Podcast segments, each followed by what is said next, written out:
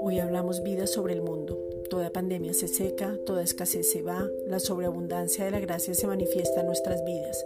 Romanos 5:17. Y somos bendecidos para bendecir.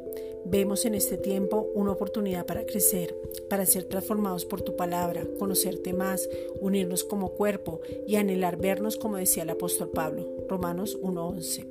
Hoy entendemos que el amor también es orar los unos por los otros, una llamada, un abrazo desde la distancia. Primera de Corintios 12:25.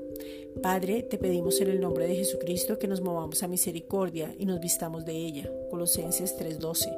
Tengamos un amor sobrenatural por todo aquel que aún no ha recibido la gracia maravillosa. Juan 3:18.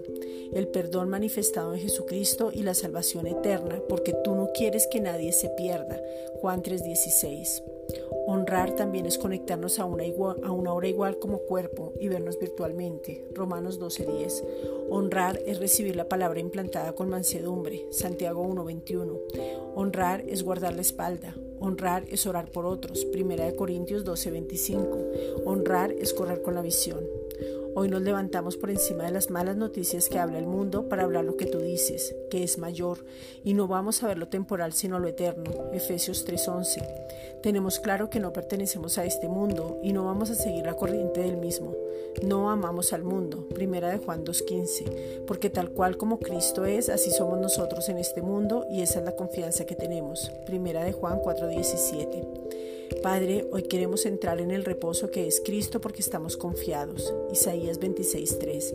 Nuestro pensamiento persevera y tú guardas en completa paz y estamos seguros. Juan 16:33. Guardados. Juan 16:33.